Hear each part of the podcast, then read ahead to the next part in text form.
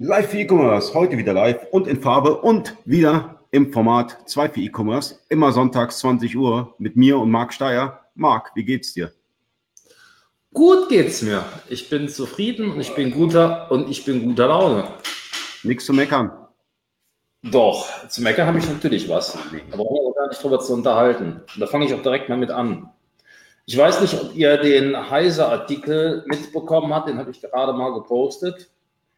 Hier hat Heise bzw. CD versucht, eine Grafikkarte zu kaufen bei eBay und das ist grenzwertig in die Hose gegangen.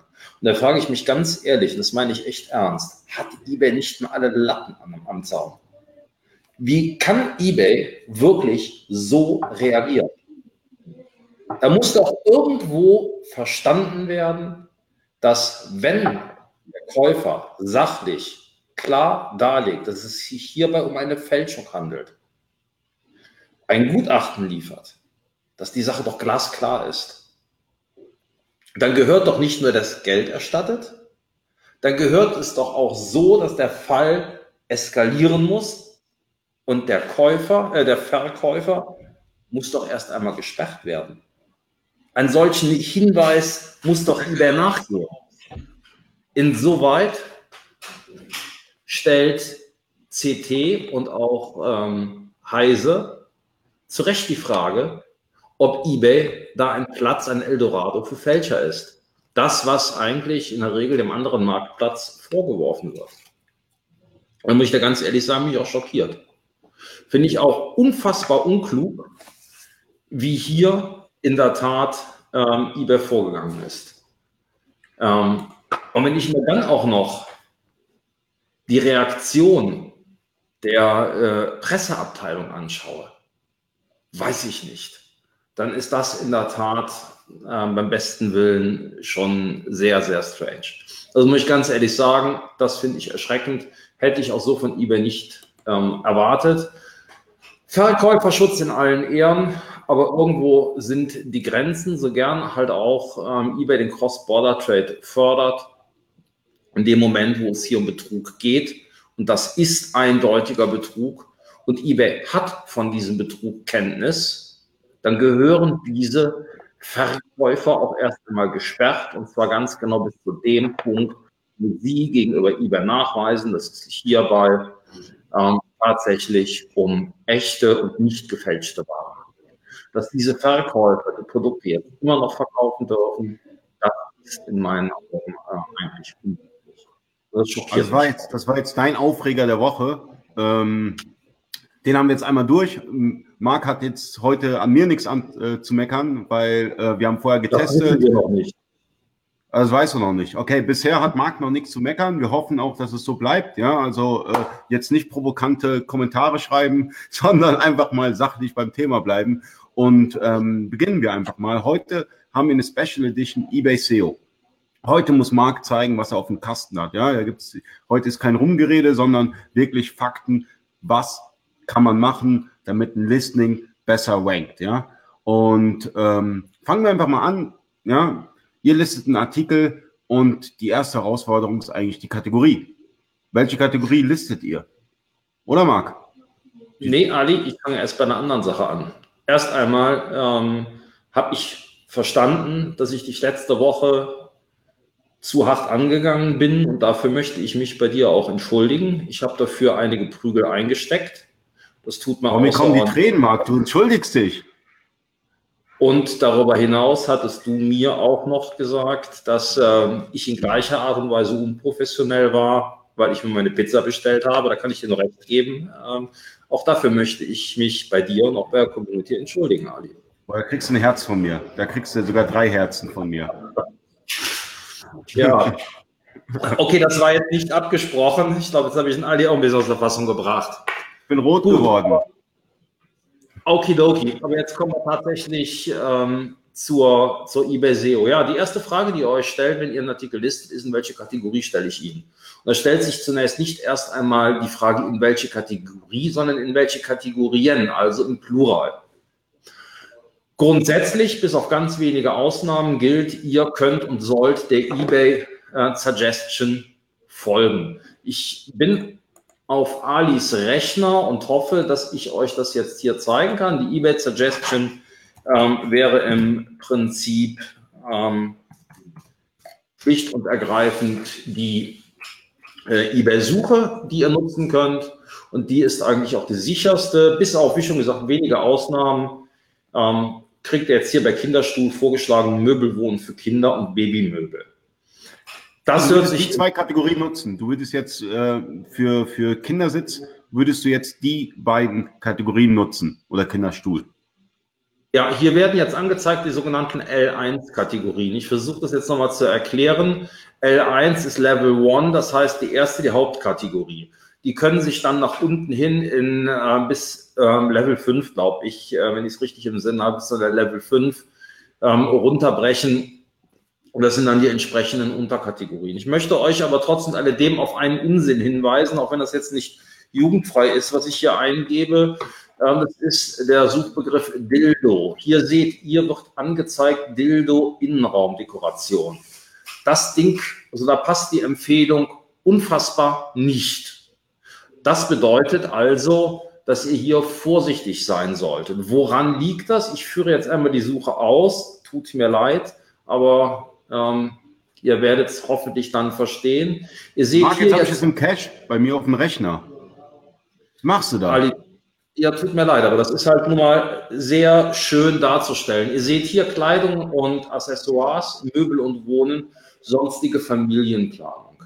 Also etwas anderes als das, was in der Tat euch äh, hier als äh, Suggestion vorgeschlagen worden ist. Woran liegt das? Ihrem eBay hat eine alte und eine neue API, um diese Suggestions ähm, darzustellen. Und hier haben wir im Prinzip eine Konkurrenz beider APIs, was zur Konsequenz hat, dass dieser Unsinn hier zustande kommt. Also, trotz und alledem, haltet euch bitte an das, was eBay euch vorschlägt und nutzt die Möglichkeit der ersten und zweiten Kategorie. Achtet auch ein klein wenig, äh, Michael korrigiert Level 6, er hat sogar L, äh, 6 gemessen. Ähm, und wenn ihr einen großen Widerspruch seht, in der Tat, überlegt es euch doch mal. Und jetzt auch der tatsächliche Hintergrund ein bisschen auf der Meta-Ebene dargestellt. Ähm, es gibt einen Score, den sogenannten Business Rule Score, mit dem ihr ähm, oder mit dem euer Listing auch bewertet wird. Oder ähm, das ist ein, ein ähm, Faktor, der mit in die Rechnung des Best Match Scores einbezogen wird. Dieser Business Rule Score hängt auch ab von der Kategorie, in der ihr listet.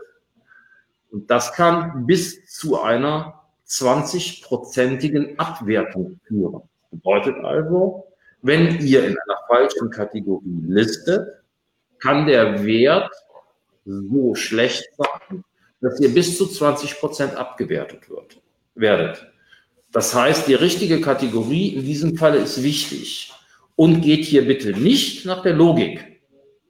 Also wenn ihr sagt, ja, Moment mal, eigentlich müsste mein Artikel doch wo ganz anders drin gelistet sein. Wenn eBay es vorschlägt, geht in diese Kategorien rein. Das ist ein ganz wichtiger Punkt, weil damit verbunden ist ein klar messbares Parameter und zwar der Business Rules, äh, der Business Rules Score. Dieser errechnet sich ähm, aus eurem ähm, äh, Seller Level, das ist leider unbekannt, also da geht, die, geht das Cassini-Patent nicht drauf ein. Und tatsächlich ähm, einem Kategorie zugeordneten Wert. Und beide zusammen müssen einem Wert entsprechen. Und hier heraus ergibt sich dann eine Demotion oder eine Promotion. Wenn ihr euch ins Cassini-Patent genau einlest, werdet ihr es dort, ähm, werdet ihr dort halt auch eine Folie. Aber Marco, finde ich gut, dass das Cassini äh, ähm, Patent nennst. Wo finde ich das denn? Ähm, zum Beispiel in einem Artikel von mir. Moment, ich kann den ganz kurz ergoogeln. Den kannst du hier einfach googeln. Einfach hier drauf, googelst du einfach. Nee, ich habe ich hab schon, das geht schon recht schnell. Ah, okay. Ich habe ihn schon. Der ist, glaube ich, bei, bei, bei Google recht gut gerankt. Also hier findet ihr ähm, unter anderem auch das Bild, was ich meine. Und natürlich findet ihr auch den Link äh, in dem Fall zum, zum eigentlichen Google-Patent. Äh, also das ist relativ, relativ spektakulär und daran erkennt ihr halt auch, dass die Kategorie extremst wichtig ist. Also haben wir das erste also, Hindernis. Kurz, kurze Zwischenfrage noch. Ähm, ist ja. es so, dass im eBay-Patent die Cassini komplett erklärt worden ist? Ja, dem ist so. Und äh, für mich ist es ja sehr strange, dass ich sowohl ähm, international wie auch national keinen Artikel, der auf dieses Patent ähm, Bezug nimmt, gefunden habe. Und ich bin, also ich habe meinen, also den Artikel, den ihr jetzt seht, der hat ein Veröffentlich äh, Veröffentlichungsdatum von 2018. Ich habe, glaube ich, 2017 das erste Mal darüber geschrieben. Ich hatte ihn dann 2018 einfach noch einmal geteilt. Also das ist ex äh, extrem strange. Ich verstehe es nicht, dass es keiner gefunden hat und dass auch keiner das mal zum Anlass genommen hat, ähm, es zu veröffentlichen, weil dadurch werden viele Dinge in der Tat erklärt. Und ähm, es ist recht einfach zu verstehen, wie sich ein Best Match Score, also sprich das Ranking bei eBay er, äh, errechnet. Es errechnet sich grundsätzlich aus, dem, aus der Relevanz, der Listing-Qualität und äh, dem Fulfillment der Business Rules. So einfach ist das. Und wenn man, wenn man sich in dem Artikel einmal anschaut, findet ihr ähm, tatsächlich auch diese Folie abgebildet. Hier heraus ergibt sich, dass die Listing-Qualität ähm, sich aus den Search Impressions, den Views in Transaction zusammensetzt. Das sind die sogenannten Nachfragemetriken, die sind dynamisch und die äh, Artikelattribute, die sind statisch, setzen sich aus Preis, Versandkosten, ähm, Zustand und Dauer des äh, Angebotes aus. Und dann haben wir, und das ist ein ganz wichtiger Punkt, die sogenannten Similar Items. Hier wird mit rangezogen der Median Selling Price, Median Shipping Cost, Median Number of Impressions und der Median Number of Views sowie die Median, äh, der Median äh, Number of Transactions. Ähm, hier erkennen wir recht viel, was wo wie rankt, was absolut ist, was dynamisch ist und insbesondere was im Median funktioniert. Es, äh, mir ist zu Ohren gekommen, dass es manche gibt, die sagen, ja, der Median spielt überhaupt keine Rolle. Ja, nun gut. Äh, derjenige, der das sagt, scheint äh, Google-Patent nicht zu kennen. Ähm, denn in der Tat ist es so. Und wenn ihr selbst einfach nur mal mit dem Preis nach oben und nach unten spielt und euer Ranking beobachtet, werdet ihr sehen, dass äh, das einen direkten Einfluss hat. Aber da direkt eine Zwischenfrage. Was hältst du denn von eBay-Repricern, die es auf dem Markt gibt? Ja, da halte ich relativ wenig von. Ähm, warum? Also der erste Punkt ist der, was interessiert es mich, wenn ich mich gegen einen Artikel repreise, der nicht sichtbar ist? Also ich renke auf der ersten Seite auf Position 5 und mein Wettbewerber, der renkt auf äh, Position 200, 300 und ich repreise gegen ihn. Dann ist das ein Punkt, der mir nichts bringt, weil er ist nicht sichtbar unter den relevanten Keywords. Und das ist der Punkt, bringt also nichts. Das ist, der, ist, der, ist das eine Argument. Das andere Argument ist, wenn ich nun beginne, mich zu repreisen, wie verändert sich hier durch mein eigenes Ranking? Wenn ich mich aus irgendeinem Grund zu stark von den Medien entferne, ist halt auch hier die Frage, ob das Einfluss auf mein Ranking hat.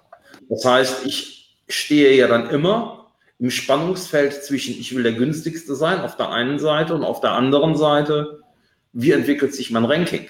Also beide Ideen muss ich halt sehen. Ja, Jörg wie meint, der, der Medien ist auch gerne mal am Leben vorbei. Das kommt darauf an.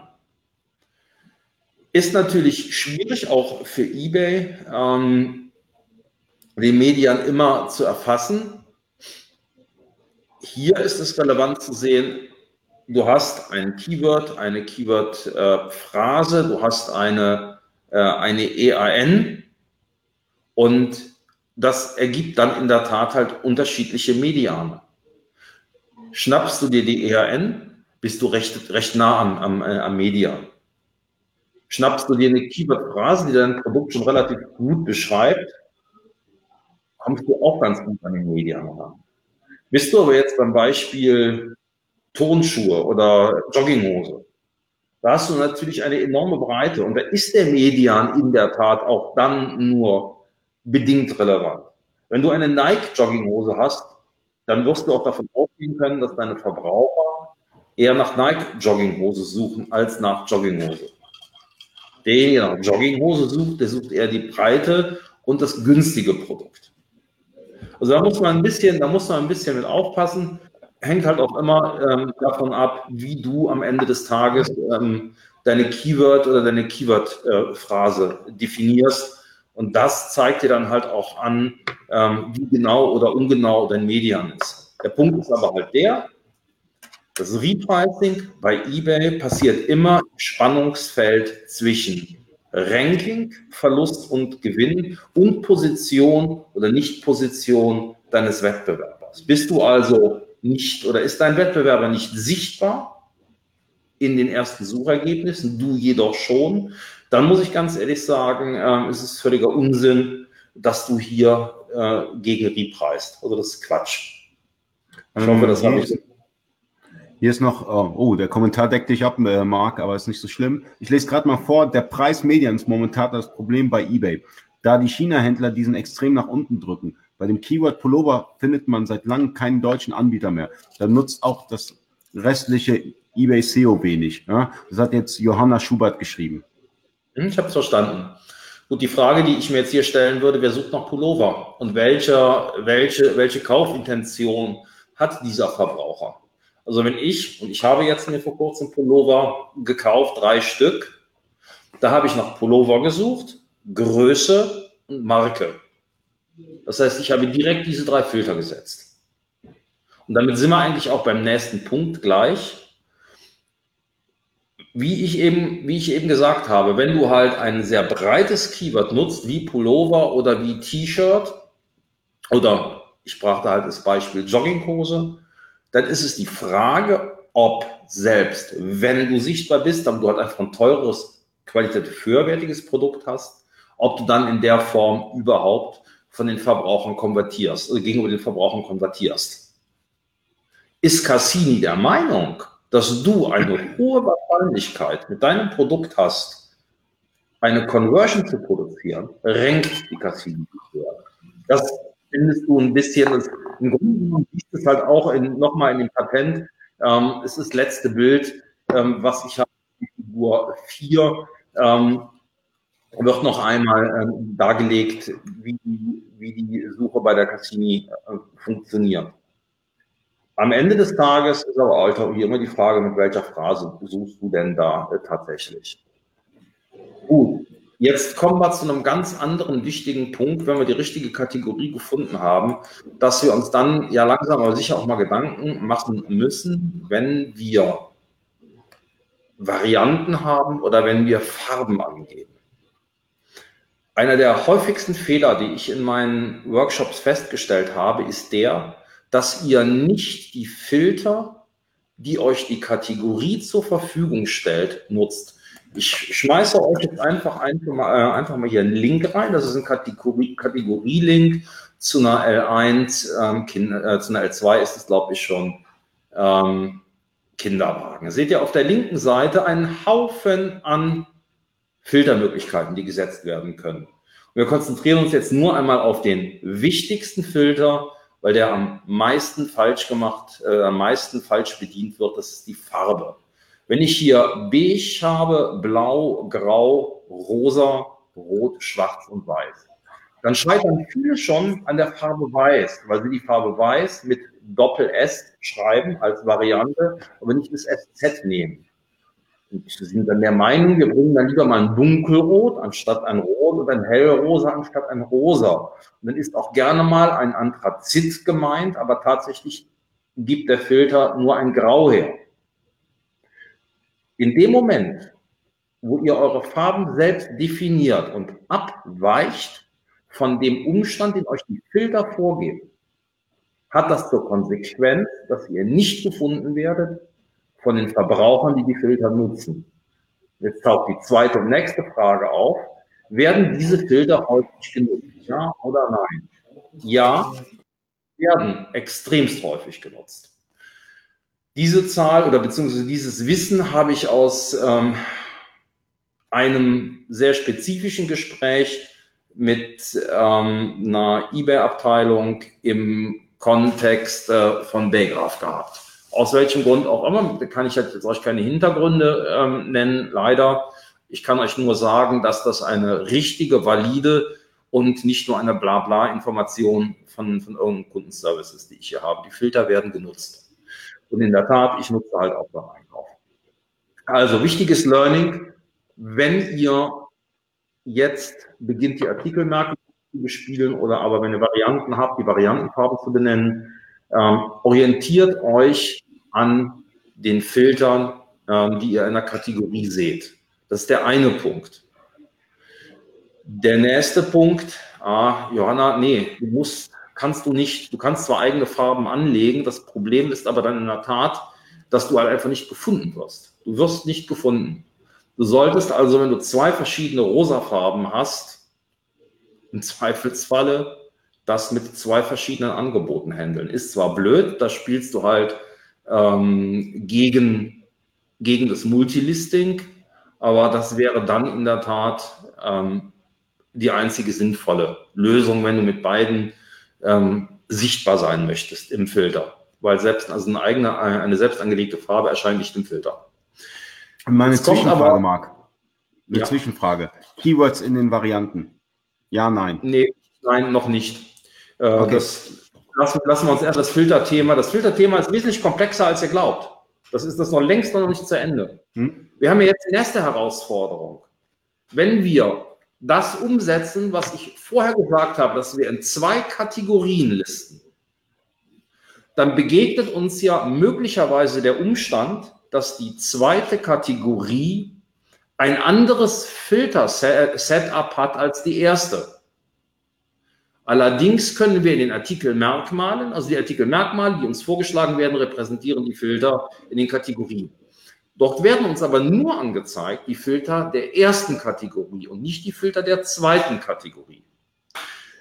Die Herausforderung für euch ist jetzt die, ihr möchtet auch zum Filter der zweiten Kategorie erscheinen.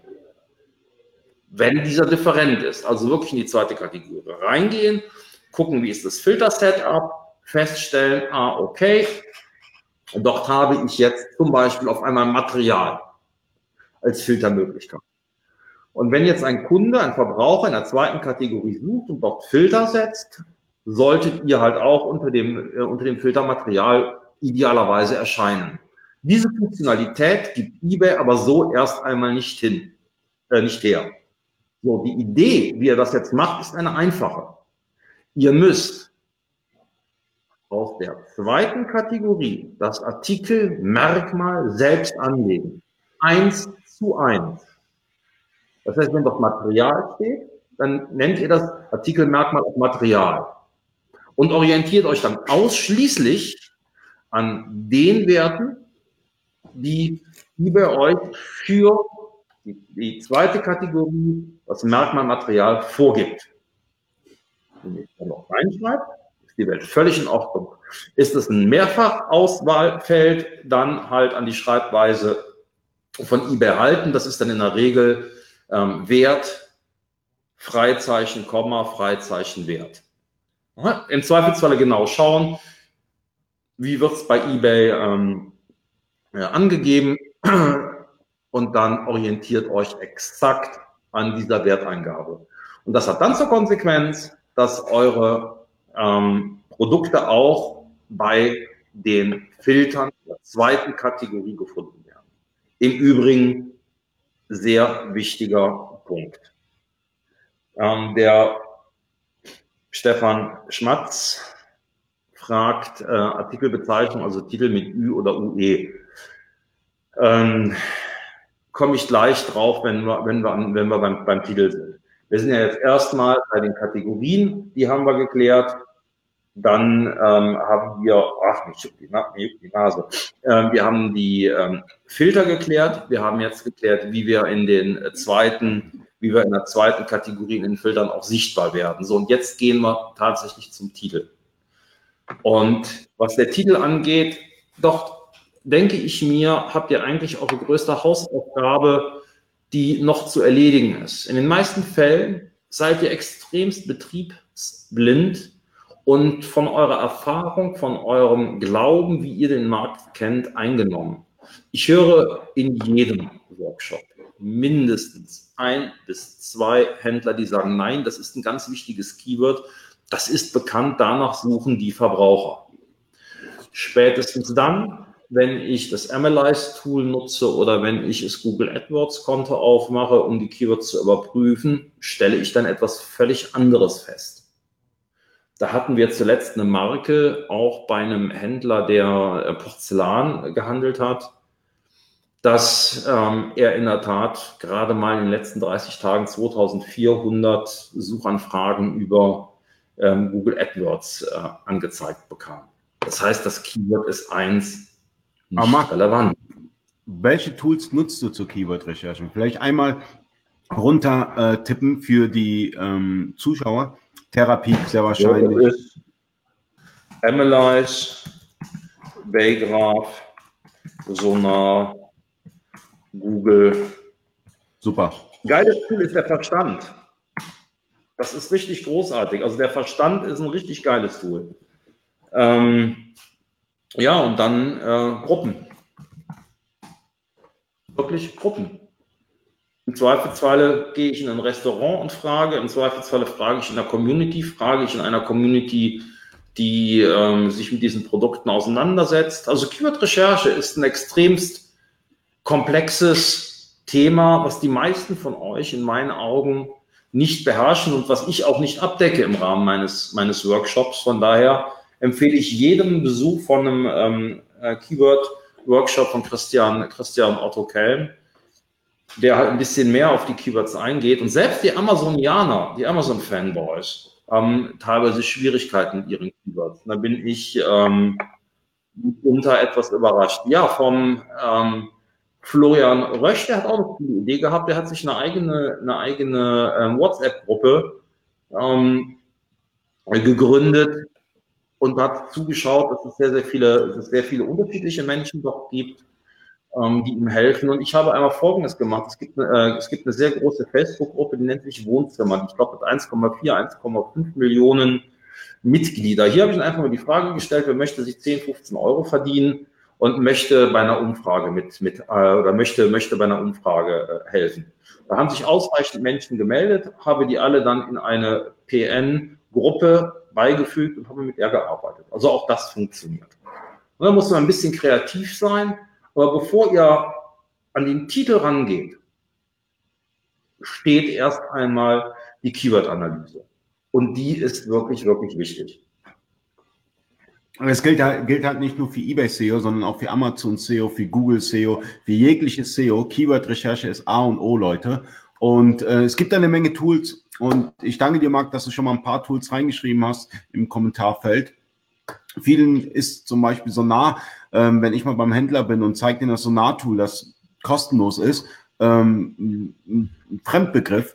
Und ähm, man hat ja auch über Google wenn man ein AdWords-Konto hat, hat man auch noch die Möglichkeit, das Google-Tool zu nutzen, um halt die Keywords zu recherchieren, um halt das Suchvolumen so ein bisschen ausfindig zu machen. Ihr habt viele Möglichkeiten, die meisten Möglichkeiten sind sogar mittlerweile kostenlos. Analyze kann ein bisschen mehr, deswegen kostet es auch.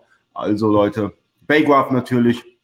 Es gibt eine Menge, um die Keywords vernünftig zu recherchieren.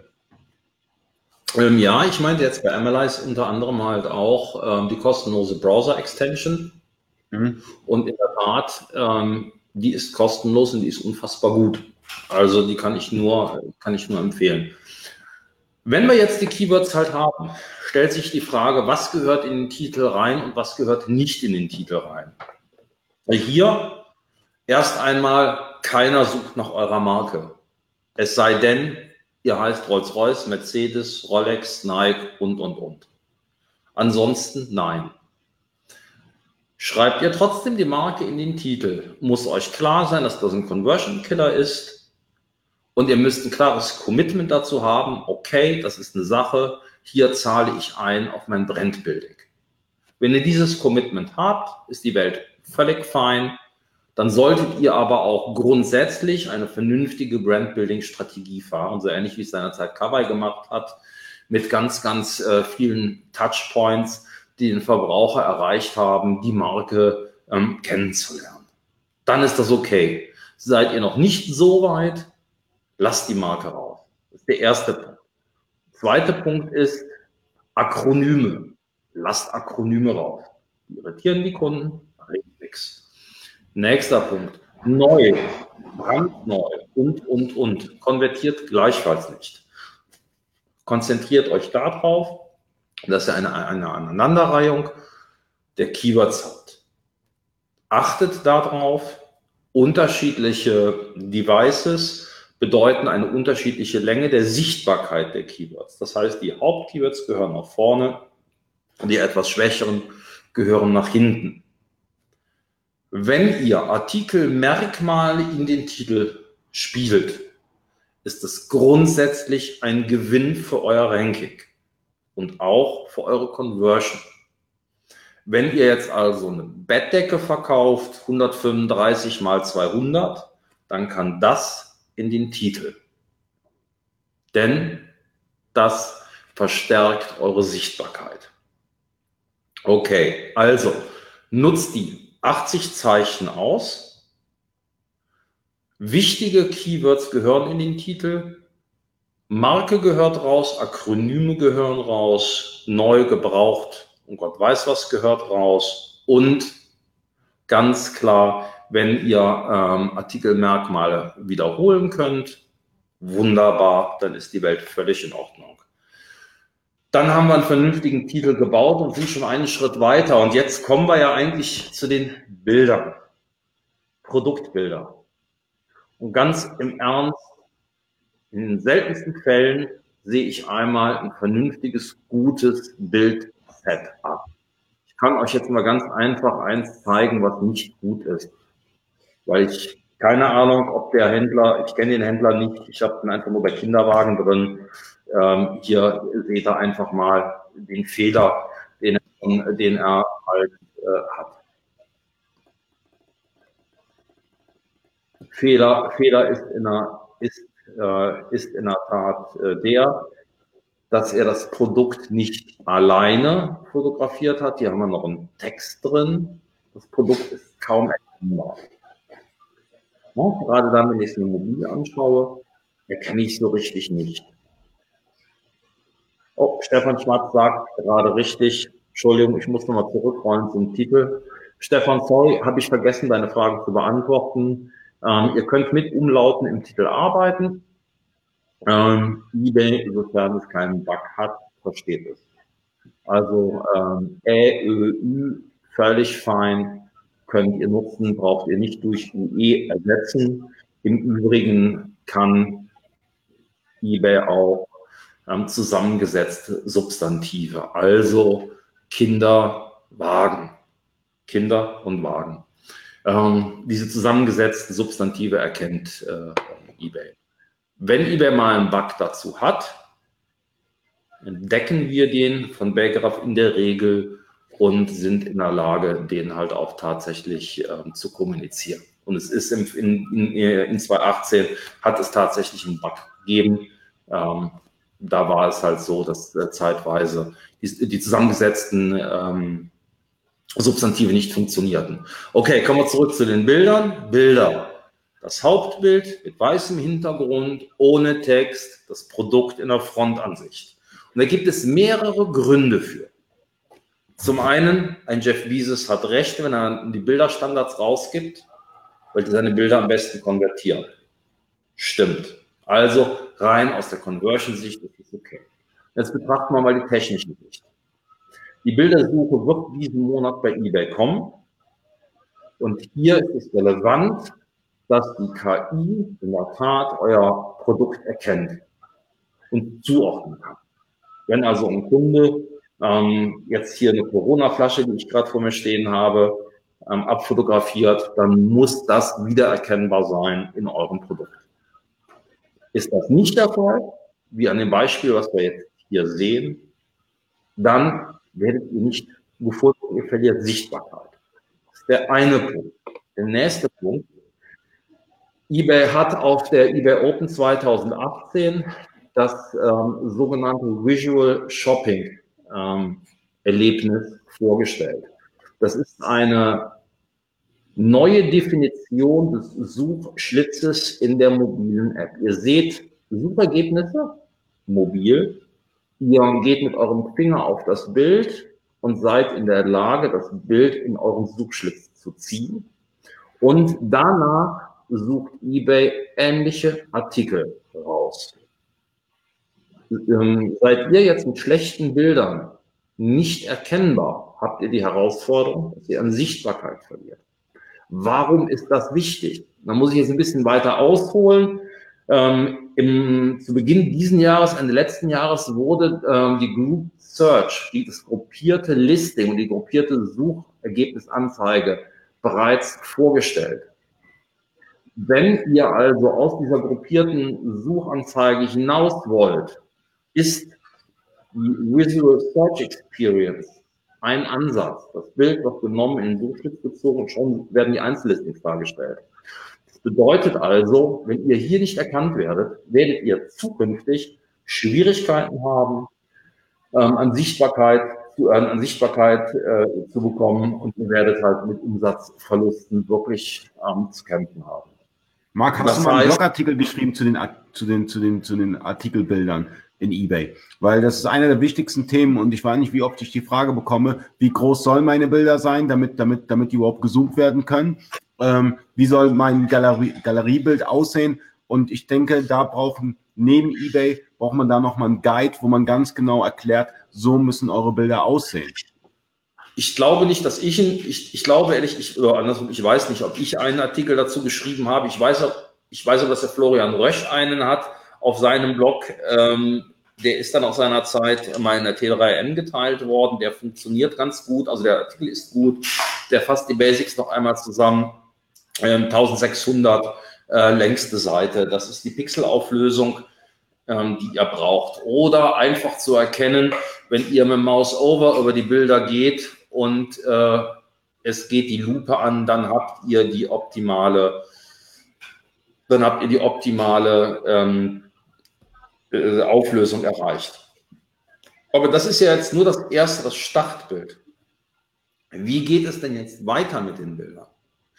Und hier solltet ihr die Chance nutzen, zu versuchen, mit euren Bildern eine Geschichte zu erzählen. Das heißt, den Hauptnutzen darzustellen in den nächsten Bildern und das versuchen auch meinetwegen mit ähm, mit, mit Szenebildern, mit Ambientebildern äh, auch auszufüllen. Also auch durchaus emotional ja. zu spielen. Aber da gibt es auch nochmal kulturelle Unterschiede. Oder? Also ich hatte jetzt letztens das Thema gehabt mit Oliver Brotmann bezüglich ähm, China-Commerce und da muss man wirklich äh, in den Bildern darstellen, Step by Step, wie so, ein, wie so ein Staubsauger funktioniert. Wie schaltet man den an? Wie hält man den? Ähm, da gibt es auch nochmal kulturelle Unterschiede, oder Marc? Du hast zwölf Bilder als Möglichkeit, wenn du einen Nicht-Varianten-Artikel hast und du hast ähm, um ein Vielfaches mehr, halt um Faktor, ähm, um Faktor 12 mehr, die Chance halt äh, bei Variantenartikeln Bilder zu bespielen. Ja, wie schon gesagt, den Hauptnutzen solltest du ähm, mit deinen Bildern, also mit dem zweiten, dritten, vierten Bild sofort ähm, darstellen. Aber das Marc Rätzel, man, man hat ja eine Möglichkeit, in, auf verschiedenen eBay-Marktplätzen zu listen, also auf eBay.de, auf eBay UK und wie auch immer. Ähm, sollte man nicht nur unterschiedliche Beschreibungen nutzen, sondern auch unterschiedliche Bilder für seine Listings? Wenn du wirklich äh, in der Tat mit verschiedenen Marktplätzen arbeitest, und du dich jetzt wirklich intensiv darum kümmerst, solltest du die Listings natürlich in der Muttersprache haben und dann solltest du natürlich auch äh, kulturelle Begrifflichkeiten, äh, kulturelle Unterschiede ähm, definitiv berücksichtigen. Aber ganz im Ernst, Adi, mir ist so richtig noch kein Händler untergekommen, der so weit wäre, dass er, dass ich ihm das empfehlen würde.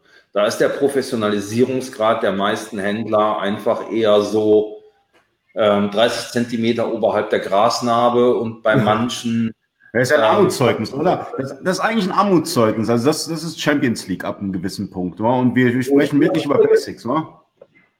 Lass es aber trotzdem jetzt, bringt nichts darüber zu meckern, lass es mhm. uns, ähm, lass uns weiter mit den, mit den Bildern machen. Also, mhm. Geschichten erzählen, Hauptnutzen herausstellen. Lasst Texte weg, wenn es geht, lasst Wasserzeichen weg.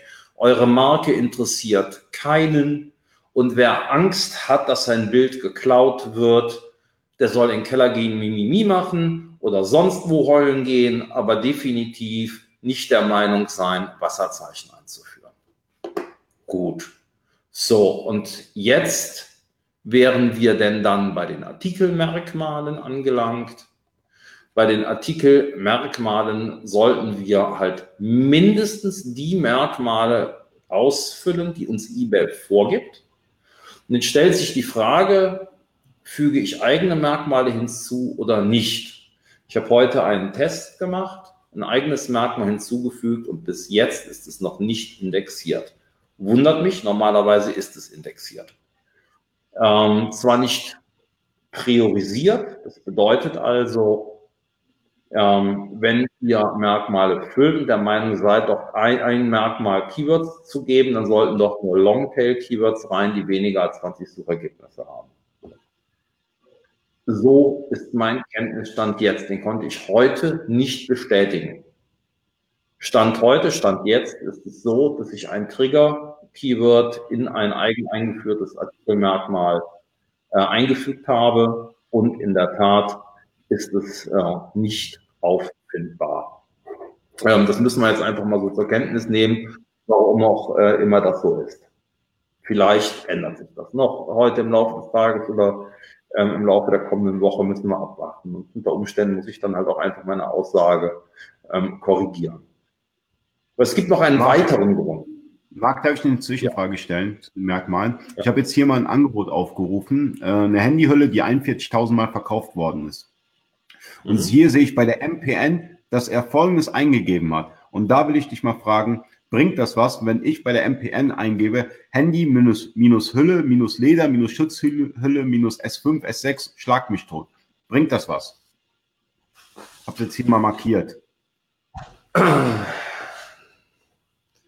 Ja, es wird einen Grund geben, warum er das macht. Vielleicht ist er die Empfehlung eines SEO-Menschen gefolgt. Okay, Aber soweit also, bin ich. Okay, ist eine Hausnummer. Ich wollte es ich mal kurz zwischendurch ist eine Hausnummer 41.000 mal 495 mal diese Handyhülle verkaufen, zu verkaufen, das ist schon Glanzleistung. Welcher, welcher Account ist das? Äh, der Account heißt mobile-a-more. Möglicherweise war in meinem Workshop, ich weiß es nicht. Ähm, egal. Da will ich noch gar nicht sein. Du ganz im Ernst, diese Tricks lassen wir mal ganz weg, weil da okay. möchte ich dann auch mal ganz klar was sagen. Solange ihr noch nicht einmal annähernd die Basics in den Griff kriegt, macht es keinen Sinn, dass ihr gut renkt. Weil dann seid ihr einfach ein beschissenes Angebot, was gut renkt. Aber ihr seid nach wie vor ein beschissenes Angebot. Da ganz klare Aussage. Da habe ich auch gar keinen Bock drauf, auf diese Tricks einzugehen erst einmal die Basics hinkriegen. Vernünftige Bilder, vernünftige Templates, vernünftige Titel, vernünftige Artikelmerkmale. Und dann reden wir gerne weiter. Dann macht es mit Sicherheit halt Sinn. Aber vorher habe ich gar keine Lust, diese, diese Kniffs und diese Tricks halt äh, irgendjemandem mitzuteilen. Weil das ist Unfug. Erstmal die Basics in den Griff kriegen. Weil, und das kann ich euch sagen, ich hatte jetzt in meinem letzten Workshop in Münster am letzten Tag ein richtig kompliziertes, äh, kompliziertes Keyword, Reisekoffer. Ich habe das von irgendwo Position 150 in der Spitze auf 6 gehoben. Ähm, dort war es dann auch knapp 48 Stunden, ist es wieder runter, runtergekracht. Äh, ähm, klar, es nutzt nichts, wenn ihr Sichtbarkeit habt, aber nicht konvertiert. Und das heißt, die ganze SEO scheiße, wenn ihr eine miese Usability und äh, User Experience habt, UX habt. Das bringt dann alles nichts. Ne? Wenn die Kunden nicht konvertieren, was nutzt es, wenn ihr sichtbar seid? Vom Sichtbarsein und vom Ranking alleine kriegt ihr nicht den Kühlschrank voll, ihr kriegt den Kühlschrank voll, wenn ihr Sales habt. Sprich, wenn die Kunden konvertieren. Punkt. Und ihr solltet halt alle erst einmal an den Grundlagen arbeiten. Jetzt kommen wir zurück zu den Artikelmerkmalen. Wir waren bei den selbst angelegten Artikelmerkmalen. Dirk Oppel hat eine Frage gestellt. Marc, Dirk Oppel hat eine Frage gestellt. Die, die, die musst du beantworten.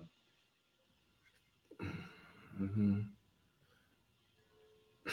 Nee, war nicht dran und die beantworte ich auch nicht. Das ist völliger Unfug. Oh. Ähm, hier, hier, hier missbrauchen wir doch tatsächlich erst einmal massivst dessen, ähm, äh, dessen, was uns äh, die Möglichkeit gibt. Also ich habe es geprüft, nee, ähm, wird nicht direkt indexiert. Ich kann es halt sagen, also ist Unfug, ähm, dort was reinzuschreiben. Ist aber auch eine ganz andere Frage, ähm, die, sich, die sich hier stellt, bevor ich anfange, diese, Key, diese Felder zu nutzen, sollte ich doch etwas ganz anderes machen. Und jetzt komme ich nochmal darauf zurück. Mobile Customer Journey. Installiert euch alle mal eure eBay-App, ruft euer Produkt auf und macht eine Customer Journey. Und dort stellt ihr erst einmal fest, dass der Kunde in der Lage ist, locker in einem ähm, Kreisel eure Produktbilder zu, zu, äh, zu swipen. Und dann bekommt ihr den Sofortkauf-Button, den Preis und die, ähm, die Variantenauswahl und dann den Sofortkauf-Button äh, respektive Preis angeboten und direkt unmittelbar dort drunter die Artikelmerkmale. Und jetzt sind wir genau auf dem Punkt, wo wir erst nur das erste Spannungsfeld haben. Richte ich jetzt einen Artikel, eine was? Markus Wiesner, ich habe jetzt, ich weiß jetzt nicht, worauf dich deine, wo sich, worauf sich deine Frage äh, bezieht. Ah, du meinst Customer Journey wahrscheinlich. Äh, Customer Journey, eine Kundenreise. Wie begegnet der Kunde eurem Produkt, wenn er es in der mobilen App aufruft? Das heißt, die Reise durch euer Produkt anzuschauen, euer Produkt zu entdecken, Informationen zu gewinnen zu eurem Produkt, das umfasst ähm, die Begrifflichkeit Customer Journey. Kunden weiter. Also, eBay-App downloaden, euren Artikel ähm, in, die, äh, in den Suchschlitz eingeben und dann landet ihr, wenn ihr weiter nach unten scrollt, relativ schnell auf den Artikelmerkmalen. Hier seid ihr im ersten Spannungsfeld. Hier habt ihr nämlich das Spannungsfeld Conversion-optimierte Artikelmerkmale versus ähm, SEO-optimierte Artikelmerkmale.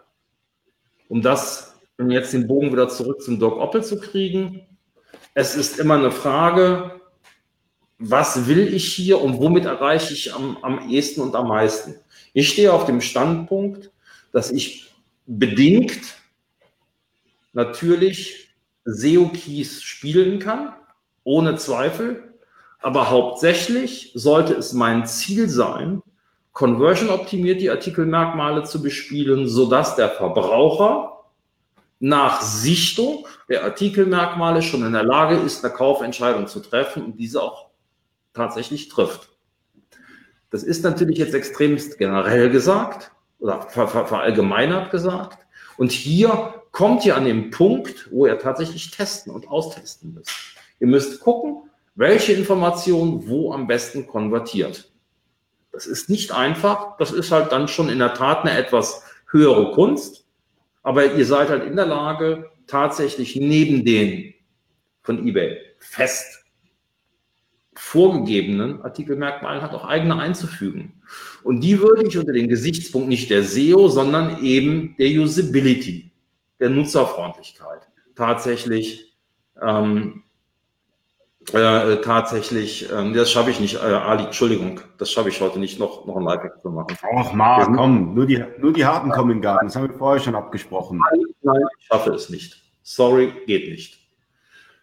Ähm, da würde ich mir halt die Gedanken darüber machen, ähm, diese Artikelmerkmale halt unter, unter Conversion-Optimierung tatsächlich zu, ähm, äh, zu formulieren. Und das müsst ihr halt teilweise austesten.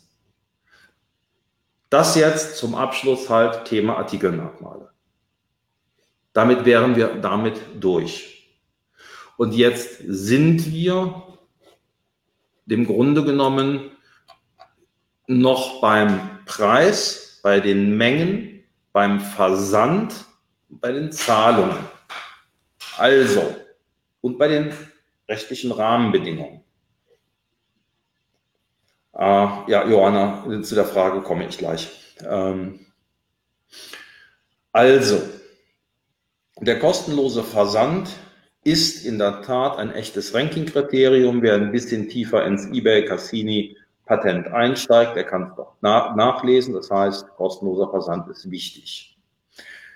Der Versand, die Versandzeit ist eine ähm, Median-Ermittlung. Das bedeutet, hier ist relevant, dass ihr auch eine späte Cut-off-Time angebt. Das heißt, die Cut-off-Time ist die Zeit oder die späteste Zeit, in der ihr äh, einen Artikel versenden könnt.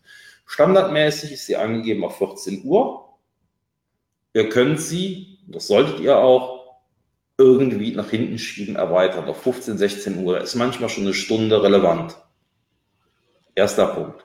Zweiter Punkt. Seht zu, dass ihr die Bearbeitungszeit auf null Tage runterkriegt. Also, wer bei euch bis 15 Uhr bestellt, dessen Ware wird noch versendet. Das sind echte Ranking-Kriterien. Jetzt sagt ihr, oh, mein XYZ kommt aber schon um 14 Uhr. Na gut, wo ist die nächste Post? Wie weit ist er entfernt? Dann fahrt er halt die Pakete, die zwischen 14 und 15 Uhr noch dazukommen, schlicht und ergreifend selbst weg. Sollte also in der Tat eine Rolle spielen. Sollte in der Tat, äh, äh, sollte, in der Tat euch eine, sollte in der Tat euch das wert sein, weil es halt tatsächlich Umsätze bringt. Dann sind wir jetzt in den rechtlichen Rahmenbedingungen. Bei den rechtlichen Rahmenbedingungen ähm, zeige ich euch jetzt auch nochmal einen Link. Dauert jetzt ein bisschen. Weswegen ich sagen würde, nutzt die Chance, nutzt die Chance und gebt kostenlosen Rückversand an und möglichst 60 Tage kostenlose Rückversand ist natürlich in der Tat nur dann möglich, wenn ihr wirklich Produkte habt, die eine geringere Tourenquote haben.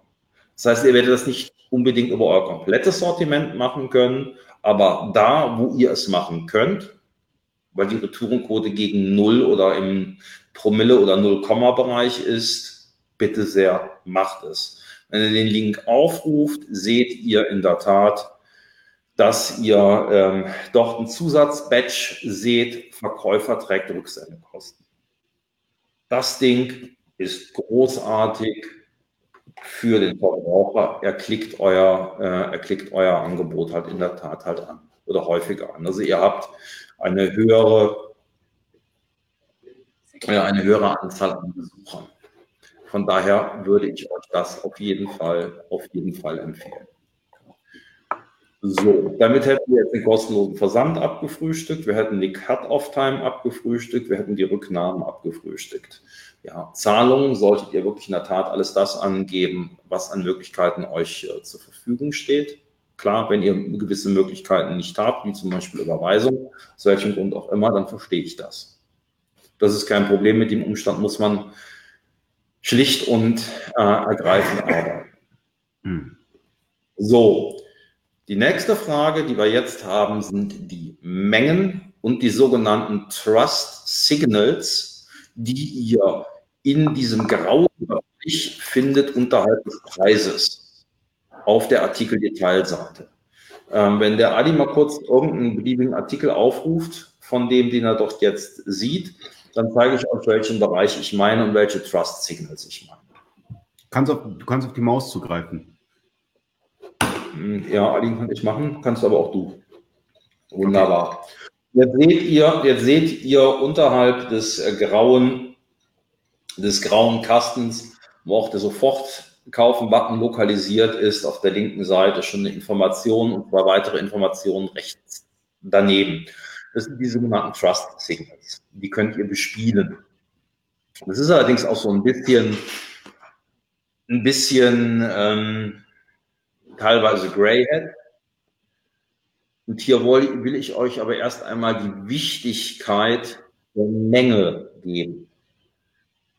Wenn ihr und so möchten es viele Händler, dass dort steht mindestens 87 Prozent verkauft oder gerade der letzte Artikel verfügbar, dann sehen Sie das als ein kaufpsychologisches Signal an, was Sie unbedingt haben möchten. Dieses kaufpsychologische Signal ist gut, ohne Zweifel, hat aber recht wenig mit dem Ranking zu tun.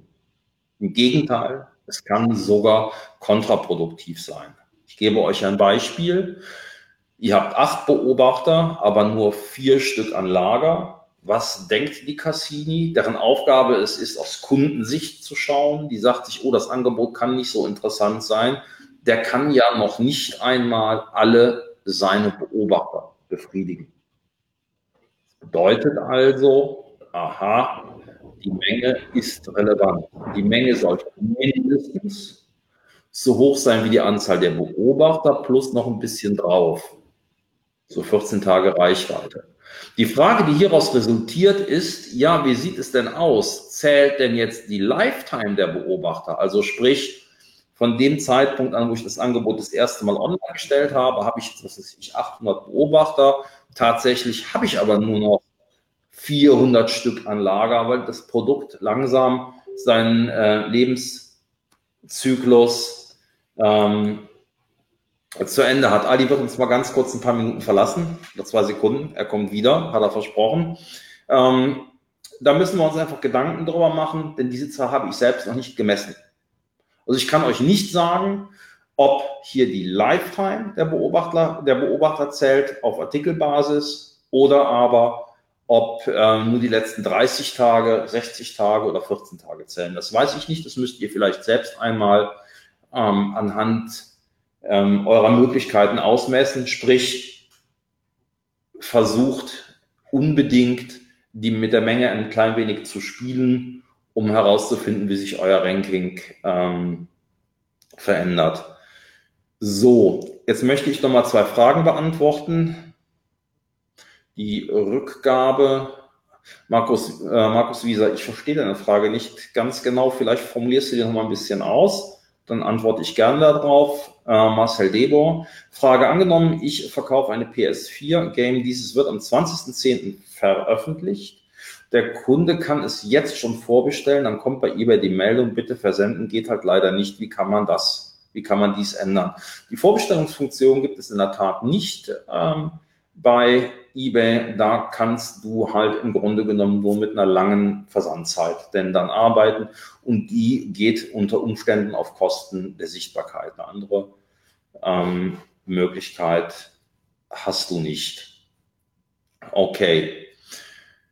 Jetzt sind wir im Grunde genommen mit den rechtlichen Rahmenbedingungen durch und nähern wir uns langsam, aber sicher, wenn ich nichts übersehen habe, ähm, dem Artikel Template.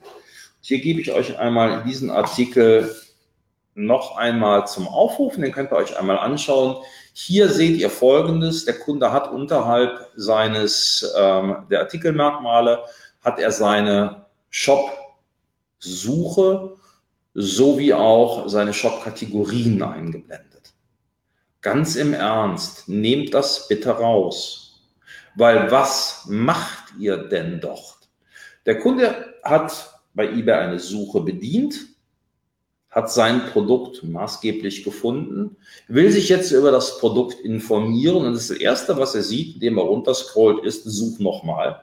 Und ach, da sind ja auch noch ein paar Kategorien, dann bringen die Kategorien mal dann bringen, äh, dann geh mal in die Kategorien. Das heißt, ihr verleitet den Kunden aktiv dazu, euer Produkt zu verlassen. Also blendet das aus. In der Regel kommt jetzt die nächste Frage, wie geht das? Das Ausblenden. Das ist auch ein bisschen tricky, den, äh, die Sache zu finden. Ich versuche es euch kurz zu erklären. Ihr ruft den Seller Hub auf, ebay.de slash sh dann geht ihr auf Marketing. Auf der linken Seite seht ihr jetzt Shop-Einstellungen. Ihr geht auf Shop-Einstellungen. Dann seht ihr ganz oben ein sogenanntes Breadcrumb-Menü. Das heißt, so ein Menü, was so aufgebaut ist. Und dort seht ihr dann Shop-Einstellungen. Dort geht ihr auf die Shop-Einstellungen. Und dann äh, geht wieder so eine etwas ältere eBay-Seite auf. Und auf der linken Seite, in der linken Spalte, seht ihr dann die Rahmenbedingungen nennt sich das. Geht ihr auf Rahmenbedingungen und dann seht ihr ähm, auf der Seite auch schon die Einstellungen, seht ihr dann auch schon die Einstellungen äh, in der ersten Einstellmöglichkeit und ihr müsst dann auf keine stellen. Das ist dann halt auch beschrieben. Danke. Warum stellst du auch Wortfilter ein? Das ist Einfach so. Ähm, naja, lange Rede, kurzer Sinn. Damit hättet ihr das dann tatsächlich, ähm, hättet ihr dann tatsächlich diese Einstellung ähm, gelöst. Und das würde ich auch, das empfehle ich jedem. Macht's weg. Das ist eine der ersten Sachen, die ich in meinem Workshop jedem erkläre. Weg, weg mit dieser Suche. Sie bringt nichts. So, und jetzt kommen wir zum Thema ähm, Template und damit denn dann auch mobile Sichtbarkeit. Also. Ähm, uh. Aber Marc, da hast, da, hast, da hast du schon sehr viel Prügel abbekommen wegen dem, wegen dem eBay-Template. Ähm, das war ja jetzt wochenlang, hat das ja rumkursiert. Das, du hast ja deine speziellen Anforderungen gegenüber einem Template.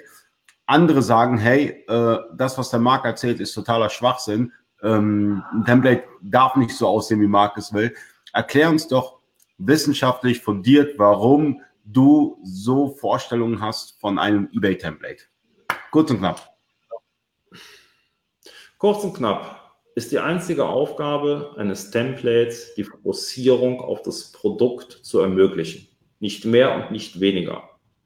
Das, Pro, das äh, Template soll maximal vielleicht noch eine CI darstellen. Es soll aber den Kunden dazu animieren, das Produkt zu kaufen. Nicht mehr und auch nicht weniger. Das heißt, alles das, was ich in der Tat mache, um ein, äh, um ein Template zu individualisieren oder technisch raffinierter zu machen, lenkt den Verbraucher im Zweifelsfalle vom eigentlichen Produkt ab. Es gibt Usability-Grundsätze, die lassen sich im Internet nachlesen und ähm, daran kann sich jeder halten. Die ein oder anderen Template-Dienstleister, ja, schießen im Augenblick gegen mich, das weiß ich. Ähm, ich sehe das relativ gelassen. Ich habe hier meine Idee gefunden. Ich habe oder ich bin dabei, die drei großen Usability-Agenturen hier in Deutschland ähm, zu beauftragen, sich mal Gedanken über die Templates zu machen und äh, Templates zu bewerten. Die Ergebnisse werde ich veröffentlichen und damit hätten wir dann die. Aber der Ronald Pedrini verwendet es. Ich zeige mal gerade, Ronald, ähm, ich mache das jetzt gerade mal auf dem Screen, äh, der, den kostenlosen Template, das kostenlose Template von Afterby ist es, oder? In Zusammenarbeit mit Wortfilter. Und Baygraph. Und Baygraph. Ähm, ja, aber du, du, lass mal, lass, lass, das, das tut doch zum jetzigen Zeitpunkt noch gar nichts zur Sache. Okay. Das ist ja noch gar nicht wichtig, das, das, das Template. Es geht doch erstmal darum, die bestehende Template-Landschaft zu untersuchen und zu sagen, was sie gut oder was sie falsch machen. Und hier muss man ganz klar, hier muss man ganz klar sagen, dass ein Großteil der Templates schlicht und ergreifend technisch nicht gut umgesetzt sind.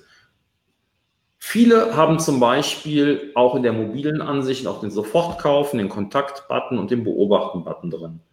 Ähm, das führt zu einem negativen Kauferlebnis, denn ähm, diese Buttons führen dazu, dass die Kunden sich, die das Produkt halt äh, aufrufen und den Button benutzen wollen, sich neu einloggen müssen und zwar in die mobile Seite. Das ist der eine Punkt. Der andere Punkt ist der, dass die meisten ähm, Templates eine enorme Ladezeit haben. Die meisten Template-Anbieter sind nicht in der Lage, Sekunde mal kurz,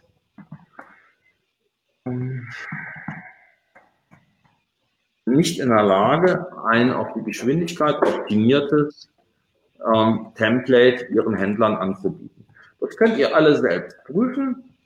Google hat einen wunderschönen Mobile-Test euch zur Verfügung gestellt, der ist kostenlos.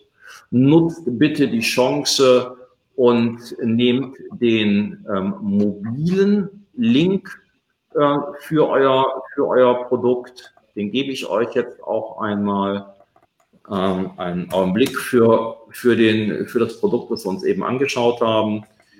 Ähm, dann habt ihr jetzt eine Vorstellung, wie der aussieht.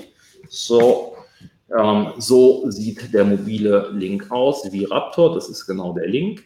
Äh, und generiert den für eure, für eure äh, eigene, für euer eigenes Template, lasst es mal durch Test My Site laufen und dann werdet ihr das Ergebnis halt schon recht deutlich sehen, ähm, ob eure Seite auch aus Geschwindigkeitsgesichtspunkten halt in Ordnung ist. Und das ist nun mal in einem hohen Maße abhängig halt auch vom Template und von der Funktionalität des Templates. Ähm, und da muss ich ganz ehrlich sagen, liefern viele Template-Dienstleister halt in der Tat keine gute Arbeit. Das ist der eine Punkt. Der andere Punkt ist der, sie fordern halt auch auf, zum Beispiel rechtliche Informationen noch einmal einzufügen. Dann möchten sie das Payment noch mal eingefügt haben.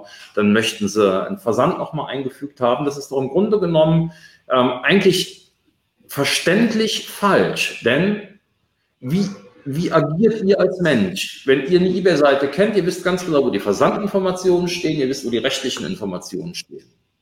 Warum müsste das jetzt nochmal wiederholt werden?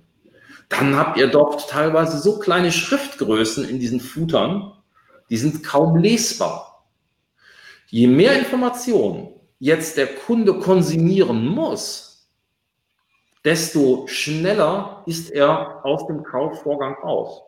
Und er wird sie im Zweifelsfall versuchen zu konsumieren, weil er verunsichert ist, weil er, in, einem Entscheidungsprozess ist. Bedeutet also, orientiert euch doch einmal an der Produktdetailseite, wie zum Beispiel Zalando hat. Die haben Millionen dafür ausgegeben, das zu testen. Wir haben herausgefunden, dass eine kurze und knappe Seite wirklich sehr gut ist. Und wenn wir uns jetzt das Template vom ähm, Corona halt anschauen, da sehen wir halt links was geht, das ist soweit okay. Und dann, anstatt dass er in der Tat hier einen Kurztitel angibt, meint, holt er hier seinen Titel. Das heißt, er bedient das Template falsch. Und wenn wir uns die ähm, Bullet Points anschauen, dann sehen wir zumindest den vierten Bullet Point von unten und wahrscheinlich auch das erste, dass in der mobilen Ansicht zweizeilig sind. Also auch hier würde ich dann die Bullet Points einkürzen. Also selbst unser Template gibt noch hervorragende Möglichkeiten, dass Dinge nicht so gut funktionieren. Damit haben wir dann aber auch in der Tat eine andere Sache noch angesprochen. Auf der einen Seite haben wir das Template, was von der, von der Vorlage her schlecht ist. auf der anderen Seite haben wir halt den Händler, der in der Tat es schafft, äh, ein Template auch noch falsch zu bedienen. Also beides hätten wir hier in diesem Fall. Ähm, auch unser Template ist in der Tat noch nicht optimal. Es gibt auch Kritiken an unserem Template. Wenn man sich äh, genau anschaut, ähm, finden wir doch ähm, finden wir doch auch noch ein paar Fehler. In der mobilen Ansicht äh, sind die Bullet Points als Beispiel von der Schriftgröße her noch zu klein. Punkt. Muss man ganz einfach sagen. Wir müssen halt auch noch ein bisschen nach, nacharbeiten. Und ob das dann auch wirklich jeden Approval besteht, weiß ich nicht. Äh, kann man mit Sicherheit, äh, wird man mit Sicherheit kritisieren können. Jedenfalls bin ich der Meinung, dass es weit besser ist als die anderen. Und bisweilen hat es sich halt auch offensichtlich so gezeigt, dass Händler, die dieses Template benutzen, was kostenlos ist, ähm, bessere Conversions haben. Also denke ich einmal, ähm, dass wir hier einfach mal die nüchternen Zahlen sprechen lassen ich verstehe, dass die Template-Dienstleister gegen mich schießen, möchte hier aber auch noch ganz klar sagen, möchte aber auch ganz klar sagen, dass ich mich vor anderthalb Jahren mit allen Templates, also mit den großen Template-Dienstleistern auseinandergesetzt habe und gesagt habe, hey, tut mal was. Die Template-Dienstleister haben mir gesagt, nö, warum sollen wir denn etwas tun? Ähm, wenn unsere Kunden das so wollen, wollen die das so. Muss ich ganz ehrlich sagen, das finde ich erschreckend welche äh, Kundenzentrizität doch die Dienstleister, die Kundendienstleister ähm, haben. Aber gut, am Ende des Tages ist es so, wie es ist. Ähm, sie ähm, wollen sich halt nicht auf die Händler konzentrieren, beziehungsweise auf den Verbraucher, der dort hinter, hinten steht. Und das ist halt die Haltung der, der Template-Dienstleister. Sie sind meiner Idee nicht gefolgt.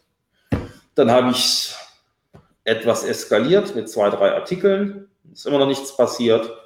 Und dann habe ich das gemacht, was ich den Template-Dienstleistern angekündigt habe. Ich habe selber ein kostenloses Template herausgebracht. Gut, jetzt werde ich angegriffen, jetzt geht es noch einen Schritt weiter. Das ist keine Schwierigkeit. Ich lasse die am Markt befindlichen Templates schlicht und ergreifend ähm, durch die großen Usability-Agenturen schlicht bewerten. Ende. Das müssen sie, das haben sie sich dann aber selber da Aber da zahlt sie auch Geld für. Also das, da investierst du ja auch richtig rein. Naja, also mich hat, also in diesem Falle meinen Dank an Afterbyte. Afterbyte hat es halt kostenlos entwickelt und äh, gut, mich hat es halt gekostet, weil es halt auch mein Venture ist, Baygraph. Das, es gibt halt auch einen, einen Template-Generator äh, bei Baygraph, der gleichfalls kostenlos ist.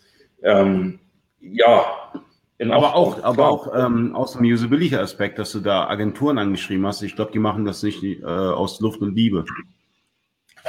Und das kann mir passieren, mich das Geld kostet. Das ist mir aber am Ende des Tages auch egal. Es ist mir am Ende des Tages auch egal. Es geht ja hier nun, nun, tatsächlich darum, es geht ja nun tatsächlich darum, dass äh, auch klar wird, was für die Händler gut ist. Ne? Das muss man ganz ehrlich sagen. Also kommen wir jetzt nochmal auf die Usability zurück. Hier sehen wir ein kostenloses Template äh, von, von äh, Baygraph. Wo unterscheidet sich das Template von Afterbuy und das, was wir auf der Baygraph-Seite haben? Im Grunde genommen relativ einfach. Bei Afterbuy müsst ihr eure E-Mail-Adressen hinterlegen, aber ihr habt dadurch den Vorteil, dass ihr das Template benutzen könnt für ähm, alle Warenwirtschaften oder für die großen Warenwirtschaften, also für JTL, Plenty Markets, Afterbuy, Via Online und Dreamrobot. Für alle diejenigen, die keine Warenwirtschaft nutzen, ist es so, ist es so, äh, ist es so, dass ähm, ihr das Baygraph-Template äh, nutzen könnt. Und da gebe ich euch auch mal kurz den Link dazu. Denn also, ah, da, da müsst ihr euch denn da müsst ihr euch äh, nicht anmelden. So, zack. So, und jetzt sehe ich hier Template-Poster. Nee, ich will kein Template-Poster. Sekunde bitte. Ja, zick hier gerade beim Link. So. so, da ist der Link. So. Ähm, jetzt zum äh, Brüherherrn. Ja, ich denke, über weil die Artikelbeschreibung abschließen und nur noch die Artikelmerkmale anzeigen. Nein, das ist so nicht richtig. Die neue Artikel oder die neue Beschreibungsansicht kannst du dir auch schon anschauen. So, ich gebe dir einfach mal den Link. Es ist relativ einfach. Ihr braucht einfach nur das ITM, was ihr nach eBay.de seht, in I zu übersetzen. Da seht ihr die neue Ansicht. Und die, ähm, ja, die, äh, Artikelbeschreibung ist nach wie vor noch aufrufbar. So. Kann man ein, kann man ein anderes Template aufspielen? Ja, selbstverständlich kannst du das, klar. Es ist eine Frage, wie du es halt in der Tat äh, konfigurierst. Ähm, das ist auch wichtig, dass du in der Tat, ähm, dass du in der Tat ein, äh, ein Template auch mobil optimierst, denn es kommt die nächste Frage, will ich überhaupt ein, ein, äh, ein, ein Artikel, will ich überhaupt ein Artikelbild mobil sichtbar machen? Nein, will ich nicht. In meinem eBay-Template möchte ich das Ding nicht mehr sichtbar haben. Ich brauche kein Artikelbild dort. Das heißt, das sollte mobil ausgeblendet werden. Alleine damit ich die Ladezeiten halt im Griff habe. Und die Ladezeiten sind sehr wichtig. Wer den Test oben nutzt, ähm, der wird ähm, erstaunt sein, wie hoch die Absprungraten tatsächlich sind, die Google euch dort mitteilt. Also, ein äh, Bild gehört mobil nicht rein, ja, und die mobile Kurzbeschreibung bei nahezu allen Händlern vergessen. Ihr habt keine mobile Kurzbeschreibung. Hier die Information, allein das Vorhandensein einer mobilen Kurzbeschreibung ist, eine, ist ein Ranking-Kriterium. Sprich, habt ihr keine, rankt ihr schlechter. Habt ihr eine, ist auch diese unter Usability-Gesichtspunkten ist das äh, ist unter Gesichtspunkten wichtig. So, der, der Nico Kubenka, und was kann das Template, was ihr entwickelt habt? Ja, es kann Feenstaub ähm, versprühen. Was soll das Template können? Das Template soll eins können, aufs Produkt fokussieren. Nicht mehr und auch nicht weniger. Das ist die Aufgabe. Und dann funktioniert es. Dann macht es auch Sinn.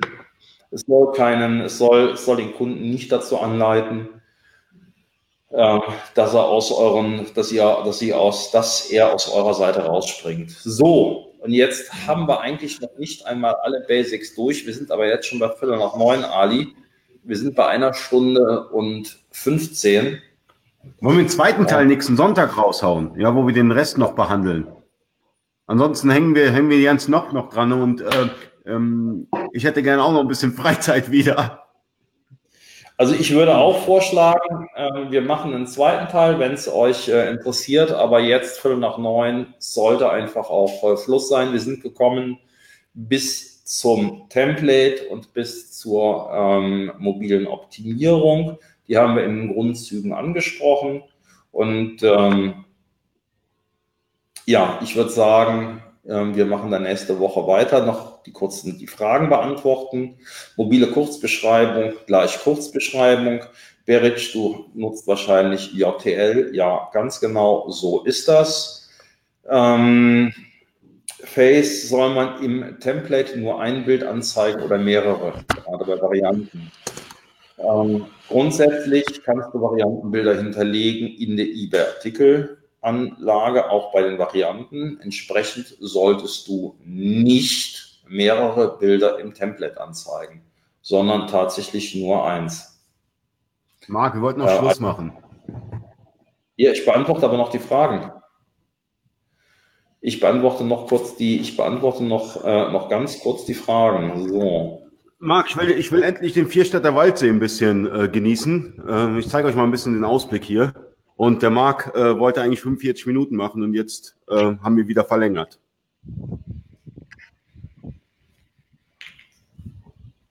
Man sieht nichts, oder? Ist zu dunkel. Oh, Nikos, Nikos äh, ja, die Nikos Frage habe ich falsch verstanden. Nico, dann bitte, dann stellen Sie nochmal. Ähm, bevor wir Alis äh, Landschaftsbild sehen, fände ich es wichtiger, dass ich dir deine Frage beantworte. Das ist eine tolle Aussicht, Ali. Du hast es echt gut.